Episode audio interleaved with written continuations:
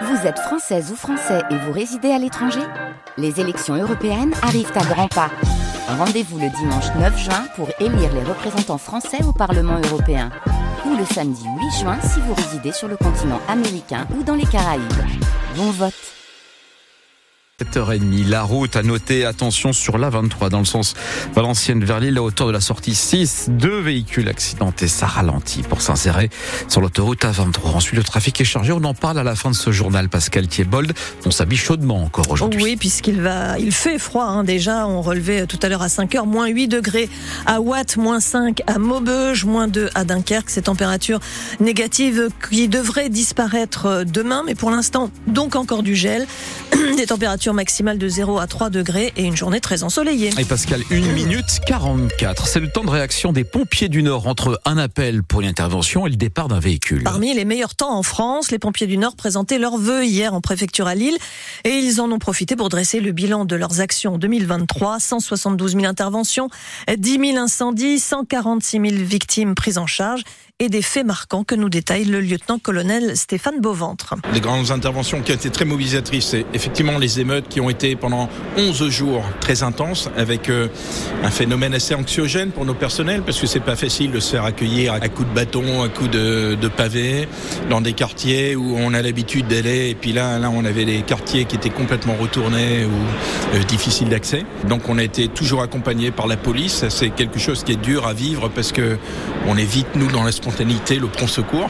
Donc ça, c'était particulièrement difficile à vivre pour nos personnels. Les inondations sur euh, de Merville, Watt, surtout le long de la là, qui va jusque Fort Mardic, qu'on a une, à nouveau une mobilisation importante de, moyens, tant personnels qu'en matériel. Et euh, une grosse intervention euh, dernièrement, c'est le Sportica, bien évidemment, qui a été en plus sur un jour symbolique, puisque c'est le jour de Noël. Tous nos pompiers ont été loin de leur famille ce jour-là parce qu'ils étaient là vraiment au feu quoi. Le lieutenant-colonel Stéphane Beauventre du 10 59, le défi pour les pompiers du Nord aujourd'hui, ce sera de gérer les Jeux Olympiques cet été au stade Pierre-Mauroy à Villeneuve-d'Ascq, à la fois euh, sur le plan de la sécurité incendie, mais aussi surtout pour le risque attentat. Eux aussi veillent sur notre sécurité, notre bien-être, les femmes et les hommes de la protection civile sur le pont en cette période de grand froid pour aider les personnes sans abri.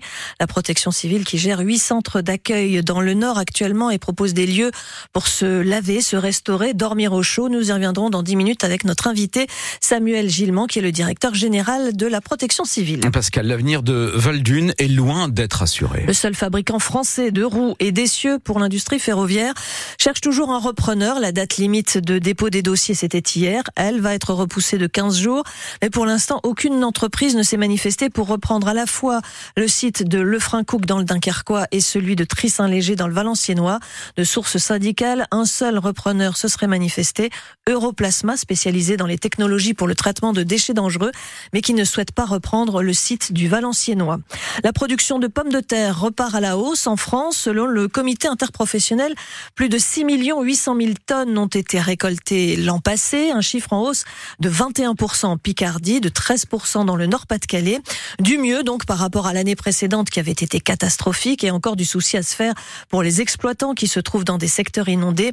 Olivier Savary est producteur de pommes de terre à Stenvord dans les Flandres. Lui aussi a fait le bilan de l'année au micro de Léa Oudoir. Quand on demande à Olivier Savary comment s'est passée son année, il n'y va pas par quatre chemins. On a tout connu. Moi, je n'ai pas récolté un kilo de pommes de terre. Pour lui, les galères ont commencé dès la première étape. Pour la plantation des pommes de terre, euh, ça a été une période euh, délicate. C'était fort humide au printemps. On a passé beaucoup de temps, on a dû attendre, on avait un mois de retard pour la plantation. Entre deux averses, il a réussi finalement à semer, mais la météo reste ensuite capricieuse jusqu'à l'arrachage. Après, il s'est mis à faire trop sec.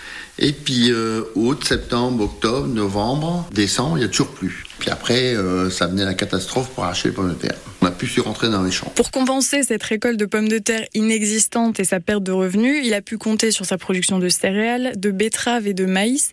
En 33 ans d'activité, Olivier n'avait jamais subi ça. On a déjà connu qu'on a arraché, qu'on a bricolé pour arracher, mais souvent, pour le 15 novembre, on avait fini.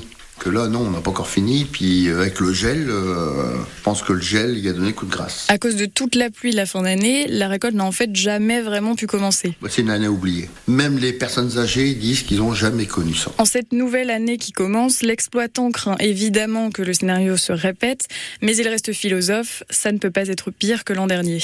Et on mange en France 50 kilos quand même de pommes de terre par habitant et par an.